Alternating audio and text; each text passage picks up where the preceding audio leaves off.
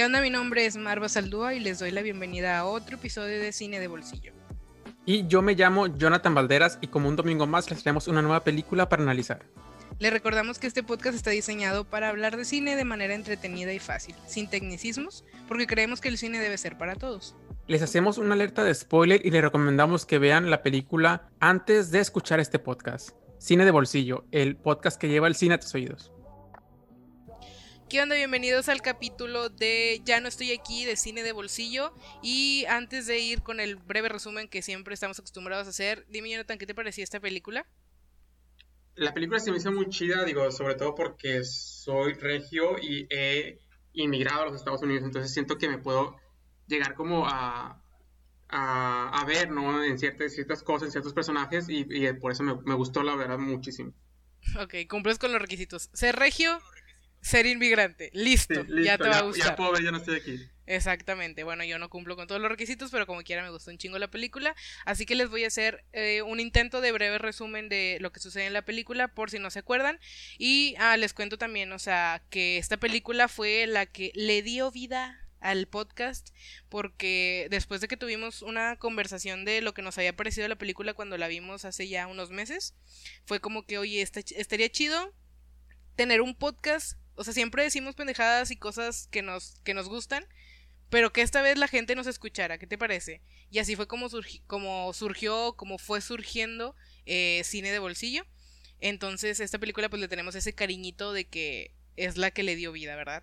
Pero bueno, ahora sí, pasando al resumen, eh, Ulises es un chavo de 17 años que le gusta bailar colombiana, vive en la Indepe y tiene un grupito de amigos que todos se dedican básicamente a lo, mismo, les gusta mucho la cultura Colombia y pues nada, eso dedican sus vidas, ¿no? A la música y a bailar. Eh, todo bien hasta ahí, pero uh, estos años nos muestran que es cuando va surgiendo como todo este... Mm, esta presencia del narco y de los sicarios y de todos estos grupos, grupos criminales que se van apoderando de los barrios, ¿no? Y que se van como que infiltrando en la sociedad. Entonces, digamos que Ulises y su grupito tienen una amistad con unos vatos, una pandilla que se llaman los pelones. Entonces, eh, el problema surge cuando los pelones sufren como un atentado por parte del narco y Ulises estaba presente pero no recibió ningún tipo de, de, daño, entonces como que se hizo el malentendido de que él había estado involucrado, pero pues bueno, al final no fue así. Entonces él se ve forzado como a emigrar y termina en Nueva York donde eh, pues tiene como muchos problemas para adaptarse con sus compañeros, termina peleándose con ellos, entonces pues nada, los deja y empieza a vivir en secreto como en una azotea de la persona para la que estaba trabajando y ahí es donde conoce a Lin, que es una, una morrita china con la cual se hace amigo y parece como que nos quieren dar romance, pero bueno, al final sabemos que no se da, pero pues esto sirve para que Ulises diga, ah, o sea, voy a, voy a bailar porque siento que como a la morrita le encanta cómo bailo, a lo mejor a otra gente le gusta cómo bailo y puedo hacer dinero y puedo salir adelante, ¿no? Y ahí como que parece que algo bueno va a pasar, pero ni madres. Como el vato no estaba eh, acostumbrado ni al lenguaje ni a, ni a toda esta cultura de, de Nueva York, pues al final no, no termina teniendo éxito y decide regresarse para eh, México, no sin antes pasar por una tipo correccional que, que me decías, Jonathan, algo así de tienen allá en Estados Unidos? Sí, la verdad no recuerdo muy bien el nombre de este organismo, pero es como para controlar eh, las inmigraciones, ¿no? De hecho que tuvo algunas huelgas por lo de eh, los niños que tenían en jaulas y que separaban de que a los a los a los niños de sus de sus padres, ¿no? Y a los padres los los eh, regresaban y que tuvo muchos también muchos escándalos también por porque desaparecían de repente ciertos niños, ¿no? Y que los linkaban, ¿no? O sea, los ligaban con ciertas eh, redes como de, trata de personas, ¿no? Inclusive, entonces ese tipo de, de, cárceles o prisiones que tiene como Estados Unidos para inmigrantes. Entonces, según yo, es como algo parecido a esto, ¿no? Porque no es una cárcel como tal, ¿no? Ya, sí, suena suena súper culero como que la experiencia que tuvo ahí, pero bueno, el punto es que él termina regresándose para Monterrey, solo para darse cuenta de que pues ya todo lo que él conocía ya no estaba, sus amigos estaban demasiado, demasiado involucrados en eh, todo lo del narcotráfico, uno de ellos incluso fallece por estar involucrado con ellos, otro le da por el por irse al camino del cristianismo y él como que eh, como que ninguno de estos dos caminos es como que yo nada más quiero bailar, ¿no? Entonces la última escena es él ya de que bailando sus adoradas colombias pero se le acaba la pila del reproductor y lo trae de vuelta a la vida real y este es el final de la película. Bueno, es importante eh, tomar en cuenta porque la película siento que te puedes perder un poquillo porque tiene dos líneas cronológicas, o sea, tiene el pasado, que es toda la vida en Monterrey, y el presente, que es toda la vida en Nueva York, ¿no? Y se van como intercalando como, como en especie de, flashbacks, pero pues los flashbacks de, las mayoría de, las, de la mayoría de las películas son breves, ¿no? Aquí eh, estos flashbacks son como para explicarte qué onda con el vato, para mostrarte su vida y un poquito también como para inyectarle esa nostalgia que tiene tan, tan presente la, la película de, ah, este vato se quiere regresar, como a cada rato está de que México, México, México, México y para eso son los flashbacks este, adicional a, estas dos líneas cronológicas, pues también tenemos un poquito de contexto social y político, que son los fragmentos que hace, que ponen ahí de que al programa del Cepiboy, que ponen a, a todo lo que los fragmentos como documentales de, de este sexenio de Calderón, que sabemos que fue como muy muy violento, que había mucho narco, todo esto. Y en eso consiste como que la cronología de la película, por eso es un poquito fácil perderse. Pero pues nada, o sea, al final nos cuentan como esta historia que ya les conté, solamente haciendo como brincos hacia el pasado. Sí, incluso yo más que flashbacks, yo diría que son dos líneas temporales corriendo paralelamente, ¿no? Y como dice Mariana, o sea, yo siento que también es como un, gesto que le quisieron dar de que pues Ulises siempre vivió en el pasado, ¿no? Y algo que me gusta también de, de la película que quisiera mencionar es cómo eh, muestran esta marginalidad, ¿no? Este grupo a lo mejor que es marginado, ¿no? Y cómo nace esta contracultura Colombia a partir de, pues de que son personas a lo mejor rechazadas por la sociedad, inclusive, pues son personas que son eh, como mal vistas, ¿no? Entonces ellos hacen sus propios grupos donde tienen una pertenencia sumamente grande, ¿no? No, vemos, no sé, por ejemplo, no me acuerdo cómo se llamaban las, las que que los lentes aquí significa que mi barrio me respalda y no sé qué, ¿no? Todo eso veíamos y que pues son culturas que son sumamente como como que pertenecen demasiado, ¿no? Hasta podrían de que morir por el otro o pelear por el otro y, y es como es, esta pertenencia tan grande o esta, sensación tan grande de pertenencia, pues yo siento que también llega a, a afectar a, Ulises durante, durante la película, ¿no? Que vamos a verlo más, más, más después, ¿no? Pero siento que es interesante como que mostrar esto de que pues sí es un grupo eh, marginal, ¿no? Por ejemplo, en esta, en esta colonia eh, que es como famosa, ¿no? Que al, final también quisieron como pintarla de colores como para darle un ambiente como más, más cercano, pero al final siento que solamente fue como para, para, ah, vamos a pintar esto para que se vea más, más bonito y, ya, ¿no? No sé si supiste también esa, esa parte. Ya, o sea, como que eh, es algo que quieren hacer para que la colonia se vea más amigable tal vez y termina siendo como más característica todavía. Sí, y es como que, o sea, siento que es como un simbolismo muy grande de vamos a pintar eh, la imaginación o vamos a pintar esto, esto, esto, estos problemas, ¿no? Que tenemos y ya desaparecen si los pintamos. Es como que, espérate, o sea, si no funciona. Está cabrón. De hecho, uno, o sea, hubo un comentario bastante como peculiar que yo escuché antes de ver la película y antes de, de, que ya como que supiera de qué trataba y era de que yo tenía una morra agregada que decía algo así como que es que por qué hacer una película de, de esto si ahora nos van a ver así como que todos en, en Monterrey somos cholos o somos no sé qué, a mí no se me hace bien y no sé qué. Y yo me quedé pensando, chinga. O sea, antes de haberla visto, yo dije, ¿sabes qué? No estoy de acuerdo con lo que estás diciendo. O sea, para empezar, todas las, las realidades, todas las sociedades, todas las tribus, como le quieran pinches llamar, todas merecen una visibilidad de que existen. Sobre todo si es una que sí existió y que sí sigue presente. Todavía dijeras, no, pues es que, o sea, inventaron un personaje así de Monterrey que es un estereotipo y la, la, la. Pues Indy la Regia también es un pinche estereotipo y como quiera, nadie la quiere cancelar o nadie la quiere dejar de ver, o sea, no pasa ni madres con eso, ¿no? Ay, siento que ando muy grosera hoy, pero perdónenme. Sí, inclusive, o sea, yo creo que, o sea, este Asesino de la Regia es como un estereotipo.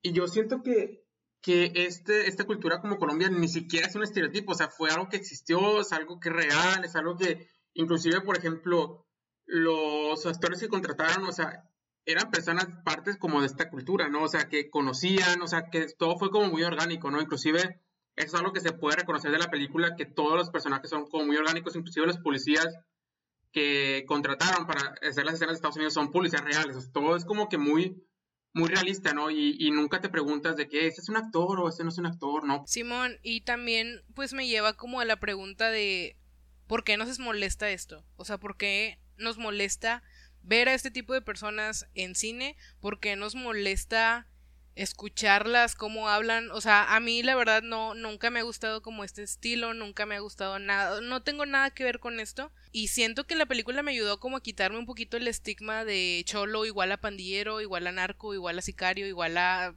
o sea, todo lo malo en este mundo prácticamente. Y también como que si te molestes por algo, o sea, es, está bien fácil pintar la indepe y ponerla del otro lado del puente y listo, ya no existen, pero pues no es así, ¿no? Al final siento que también es, pues voltea a ver lo que hay en tu ciudad, Monterrey es muy diverso, hay personas con un chingo de dinero, hay personas en, marginalidad, hay personas de todo tipo y no porque las ignores o no las quieras voltear a ver, ya no van a estar ahí. Eso es lo que me, me gusta como de la película también, que es como de que, güey, tu ciudad tiene esto, te gusta o no, ahí está. Y hasta siento que, que como que saben hacerlo ver chido. O sea, yo al final fue como que, ah, las Colombias están chidas. Porque cambias de opinión porque ya los ves diferentes, ¿no? Siento, a mí me pasó eso. Sí, yo la verdad, o sea, te voy a decir que siendo honesto, o sea, como que sí tenía más contacto, ¿no? Durante mi infancia o, bueno, adolescencia, ¿no? Sí tuve más contacto porque sí tenía amigos de que en la secundaria, de que pues eran como Colombia y todo eso. Entonces yo sí aprendí como mucho de esto y de hecho yo, por ejemplo, cuando veía la película, me acordaba muchas cosas que me había enseñado, como todo esto del símbolo star, como todo esto de pertenecer, como todo esto de... Inclusive cuando entró el, el, el, el narco, ¿no? O sea, cómo fue entrando como el narco a, o sea, o sea, pandillas, ¿no? También, o sea, pues a mí me tocó vivirlo, o sea, yo no como parte de una pandilla, pero sí como parte de conocer ciertas personas, ¿no? Entonces, eh, o sea, no, se está, no lo están como que maquillando, no lo están como eh, haciendo más bonito, inclusive el lenguaje que usan, o sea, es un lenguaje, o sea, como que muy coloquial y muy de ellos y muy propio y que, y que eso realmente que, que es, un, es un lenguaje que se usa realmente, ¿no? O que se usó realmente en ese tiempo. Sí, pero bueno, hablando como un poquito más de los problemas que, que vive este personaje principal, Ulises, pues el primero es como que lo sacan a fuerza de donde vive, ¿no? Sí, y esto es como sumamente importante de esta migración como forzada, por así decirlo, por así llamarlo, donde no hay opción, ¿no? No hay opción, o sea, sabes que vamos a matar a tu familia, su familia tiene que huir y él pues también tiene que ir de que a otro país, ¿no? Para que no lo encuentren. Y siento que eso también es como parte muy importante y muy crucial para entender toda la película, ¿no? Porque hay gente que dice, no, es que no me gustó el final y que no, ¿por qué Ulises nunca se adaptó? Es que, espérate, o sea, es que primero que nada, o sea, Ulises nunca quiso irse a, Estados Unidos, ¿no? Nunca quiso irse a Nueva York y, y eso también como que fue una de las primeras barreras para él decir, pues me voy a adaptar aquí, o sea, es como por ejemplo yo que me vine a Estados Unidos, pues al final a lo mejor yo elegí, ¿no? De que pues quiero irme, no sé, a lo mejor. Entonces ya eso es como que diferente porque al menos es tu decisión, ¿no?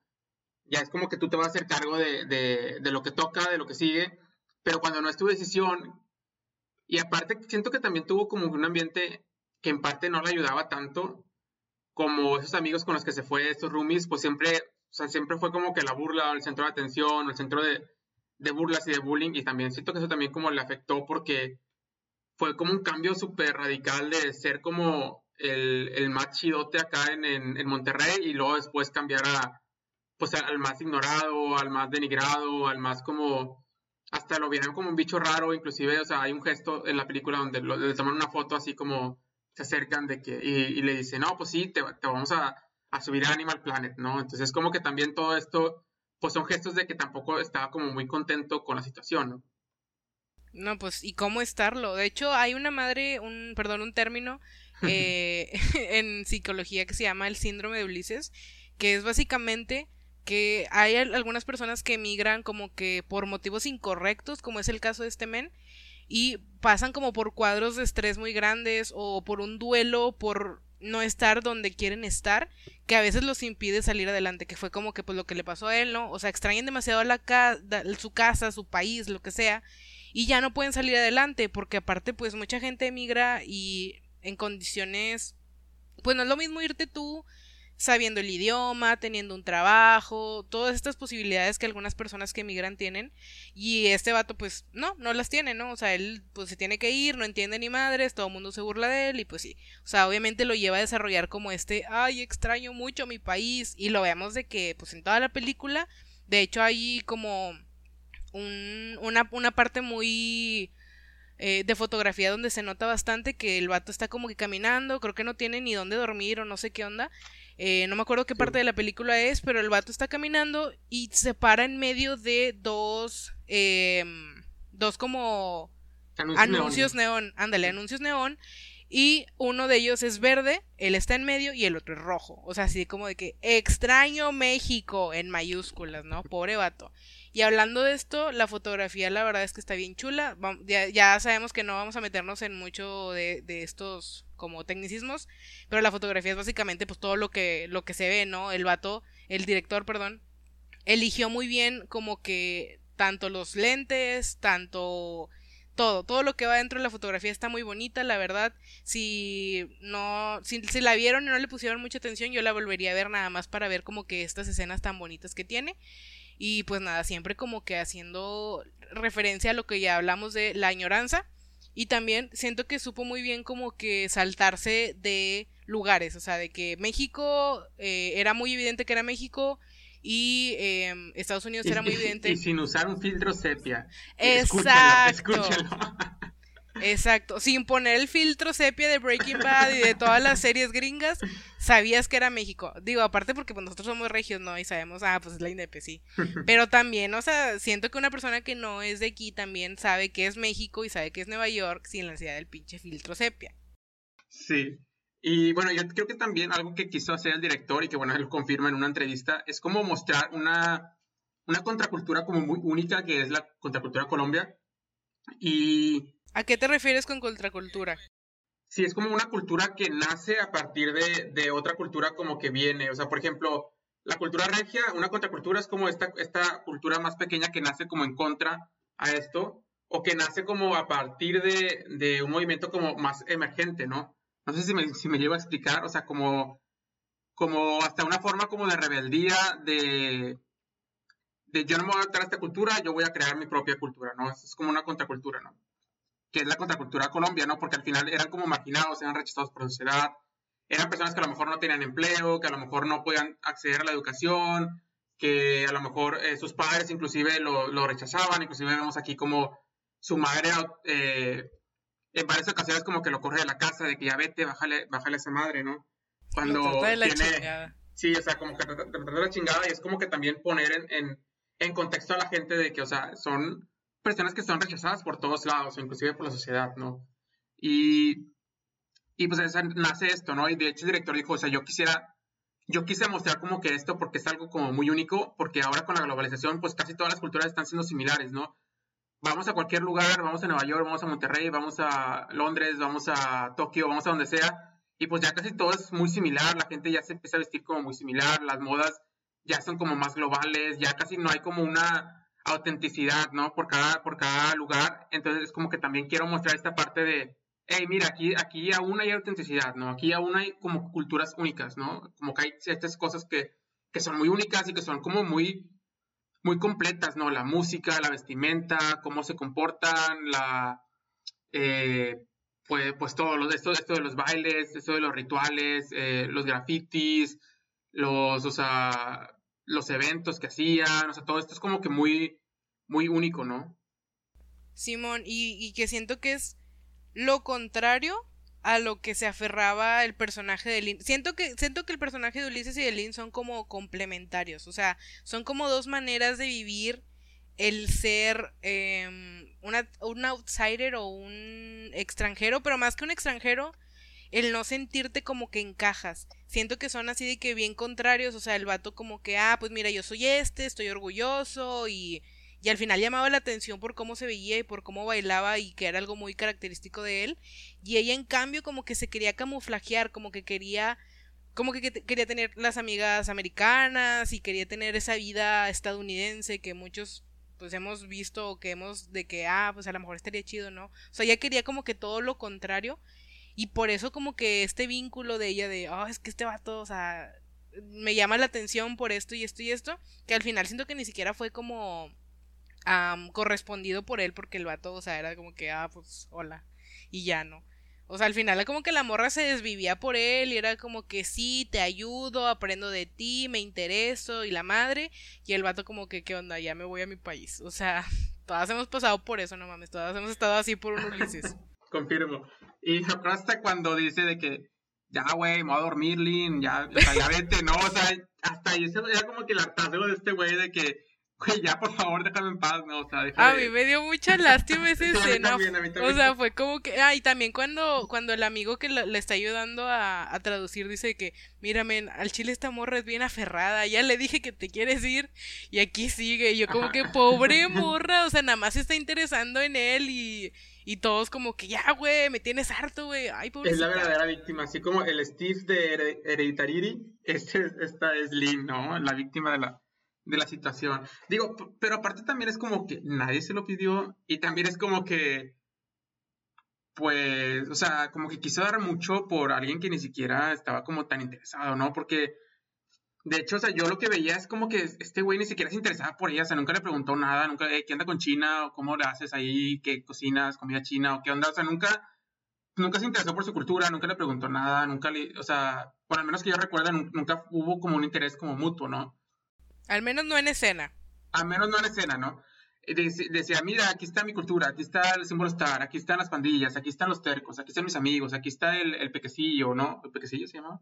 Sí, creo que sí. Aquí está la chaparra, ¿no? Entonces era como que conoces todo de mí, por así decirlo, hasta te vistes como yo, empiezas como que a bailar y es como que, o sea, güey, nunca se interesó en ti, ¿no? O sea, nunca, siento que era como una forma más como simplemente como de compartir lo que él había vivido con alguien pero pues nunca fue como me voy a interesar también por ti, ¿no? Binder, don't that. Binder, no lo hagan chicos, no lo hagan. Salgan de ahí, corran. pero bueno, y al final, pues siento que como que una de las cosas, así como, como decíamos en, en, otro, en otro episodio, como el de Hereditary, eh, están están estas pequeñas pistas como de, ah, mira, o sea, este, este concepto se va a mantener toda la película, que es lo que hace la palabra terco, porque al final te está diciendo que el terco es la persona que se aferra y no sé qué, no sé qué, no sé qué, y que la ves cumplirse al pie de la letra, pero cabroncísimo, con la personalidad de, de este men, de Ulises, porque pues básicamente si nunca pudo como salir adelante y la madre fue porque no hubo un intento de adaptación, pero también porque había como un amor desmedido hacia su cultura y hacia su identidad y la madre. Y pues también como que eso lo lleva a volverse así de, terco y que siento que también lo afectó, por ejemplo, o sea, nada le hubiera costado no portarse como se portó con Lynn pero pues, o sea, el vato terco a, quererse volver a su vida que él conocía, ¿no? Sí, inclusive a mí me gusta mucho la escena donde está en la fiesta y luego después va como a, a ver, a, verse al espejo, ¿no? De, todos hemos tenido, digo, al menos yo no, todos hemos tenido como ese momento de la peda, irse al espejo a ver qué pedo. Y decir, a ver si, si estoy muy pedo, ¿no? Te trae de vuelta la vida, güey. sí, de que vas al espejo a ver, a ver, todavía aguanto, todavía aguanto. Y y algo que me gustó mucho es que el espejo estaba roto y era como que estaba roto su reflejo, ¿no? Entonces como que ahí dijo, a ver, ¿qué estoy haciendo, no? Estoy como que tratando de encajar aquí en esta fiesta, que ni siquiera me gusta la música. Lynn como que ya está en su pedo con sus amigos. Yo qué estoy haciendo aquí, ¿no? Entonces de hecho hasta le empieza a escupir, ¿no? A su reflejo. Como que, ah, me estoy traicionando a mí mismo y, o sea, yo no quiero seguir con esto, ¿no? Quiero seguir terco. Inclusive después de eso es cuando le habla a su mamá de que como que le dice que quiere volver su mamá le dice, no, o sea, si tú vuelves aquí, para mí ya estás muerto porque al momento en el que llegues te van a matar, ¿no? Entonces ya es cuando va y busca, pues también a la colombiana, ¿no? Que yo siento que también fue como que uno de los primeros lazos que ella tuvo, que, que perdón, que él tuvo, en el que se sintió como identificado, ¿no? Porque eh, ella conocía la música Colombia y donde le presenta como que las cumbias rebajadas, ¿no? Que, bueno, al menos todos los, que vivimos en Monterrey conocen las cumbias rebajadas. Eh, no sé si la conozcas, por ejemplo, eh, Mariana, déjame te refresco la memoria. Por ejemplo, a Marisol le gusta bailar, ¿no? De que a Marisol le gusta bailar. Y que, Gracias que- por esta remata, pieza. ¿no? ¿Eh? ¿Dónde? Gracias por esta pieza. pieza. Gracias por esta hermosa melodía. Sí, Sí. Y, y o sea, todos la conocen, ¿no? Es súper conocida y, y, pues rebajada, ¿no? O sea, todo rebajado, ¿no? Cualquier eh, canción de- del binomio de oro o de lo que sea, pues rebajada, ¿no? Y ya le explica como que para que dure más y para que más sentimiento, ¿no? Y todo esto.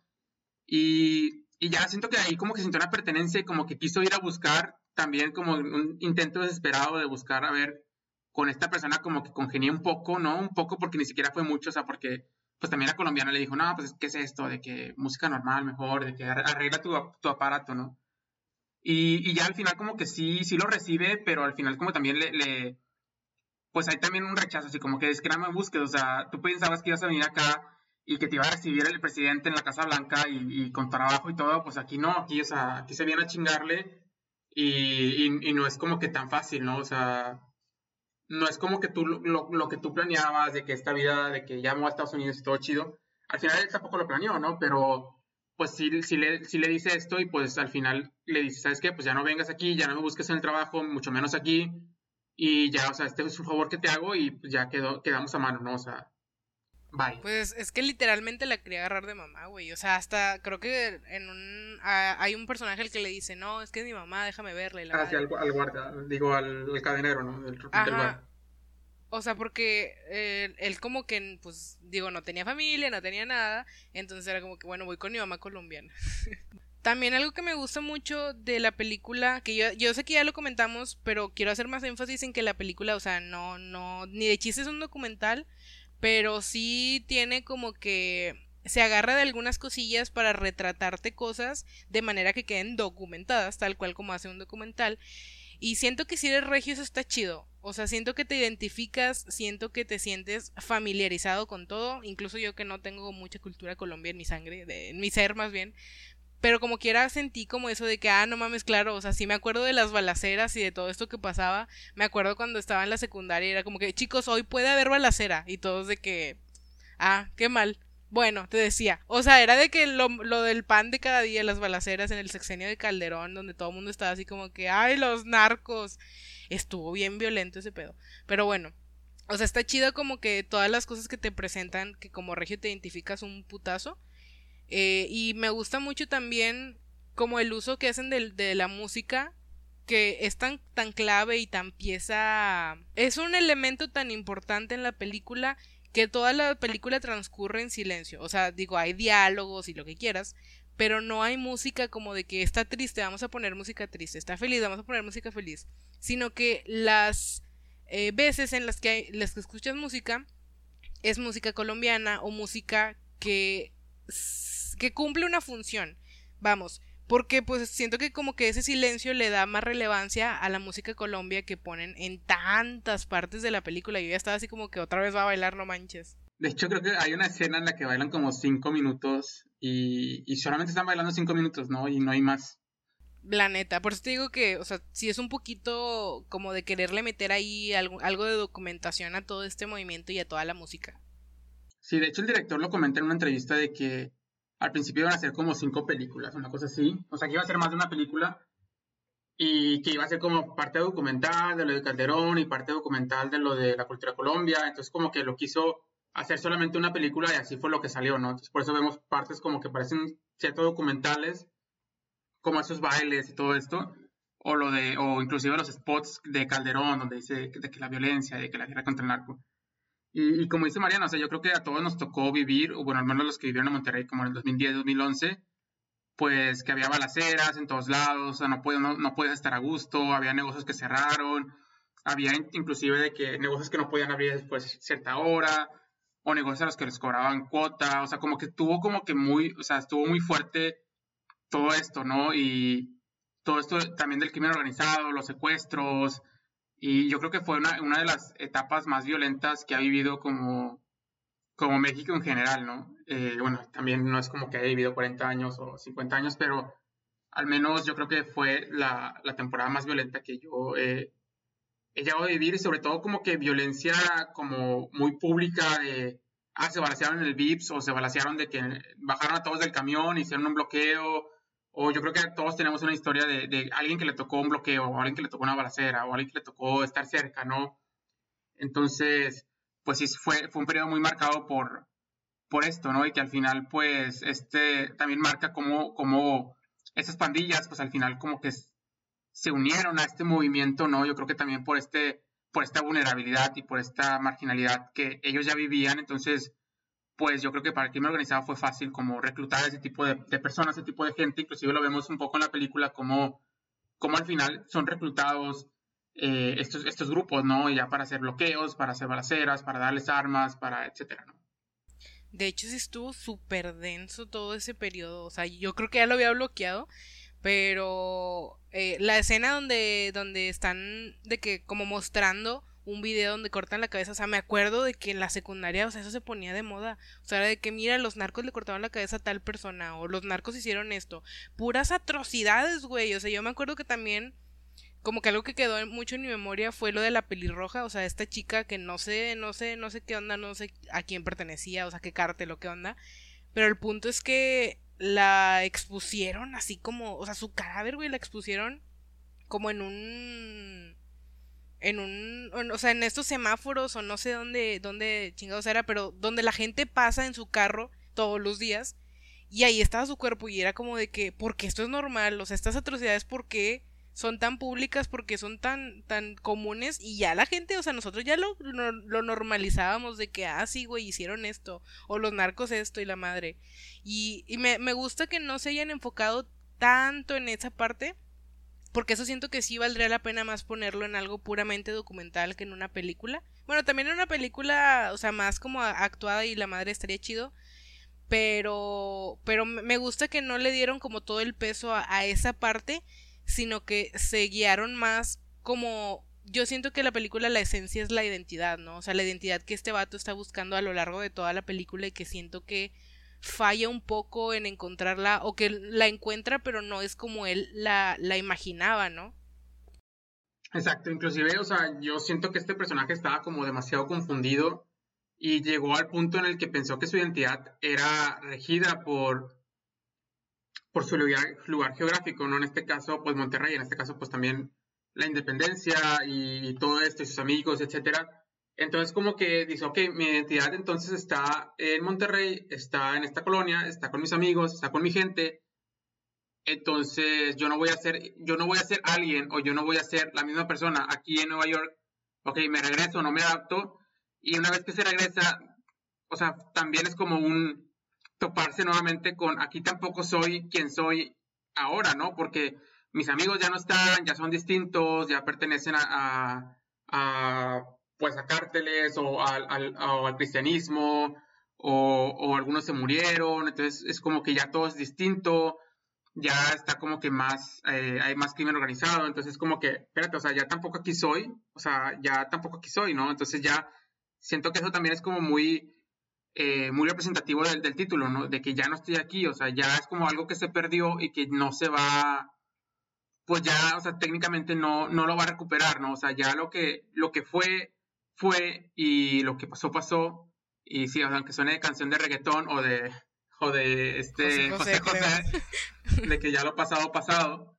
Eh, yo siento que, que, así es, ¿no? Eh, al final, por esta, por esta terquedad, o sea, déjame usar esta palabra, por favor.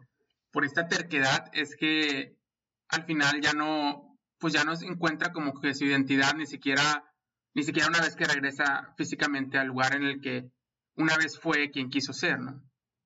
Sí, y yo siento que, o sea, este final es justamente lo que a muchos no les gustó y a otros nos gustó mucho. Por ejemplo, estaba hablando con un amigo y me dice, es que, güey, estuve putas dos horas o no sé cuánto dura la película esperando que el vato saliera adelante en Nueva York y se, se hiciera novio de la chinita para que se regrese el pendejo y no haya hecho nada. Y no podría estar más en desacuerdo con esa opinión. Sinceramente, Claro que no, o sea, la película te habla de esa experiencia de búsqueda de identidad que no la encuentra porque él se va de lo que de todo lo que conocía porque él pierde todo y, y no sé al menos a mí sí me ha pasado como aferrarme a una parte de mi pasado que estuvo chida y ya no saber cómo mm, cómo seguir, ¿sabes? Ya no saber cómo adaptarme, ya no saber cómo, pues ya soltar. Y ya, a mí, no sé, se me hace muy chido como poner esto en una película donde también pues es que también, o sea, yo siento que es de entender un poco que las historias no son redondas siempre, o sea, no van a tener ese final hollywoodense bonito, feliz, o sea, a veces las historias van a ser así, un poquito más crudas, un poquito más realistas. Si te pones en, lo, en los zapatos de él, yo con otro, con otro idioma, con otra cultura, a mis 17 añitos y queriendo estar en México, no hubiera salido adelante tampoco ni de pedo. Entonces, a mí el final sí me gustó, se me hizo chido, se me hizo que, que, me dejó muchísimo más que una historia donde él se hubiera quedado con Lynn, porque eso no hubiera tenido ningún chingado sentido, ¿sabes? Entonces está chido que la historia tenga el final que tenía que tener y que le valgan madre tus expectativas, está chido, la verdad a mí me gusta.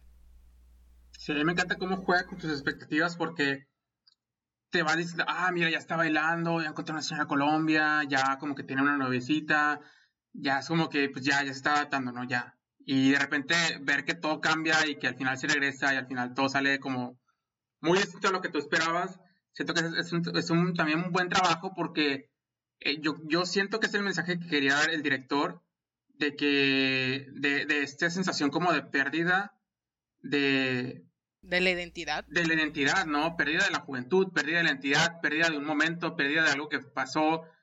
Y como esa sensación de ya no poder recuperarlo. O sea, yo la, verdad, yo sentí mucho eso de cuando regresó.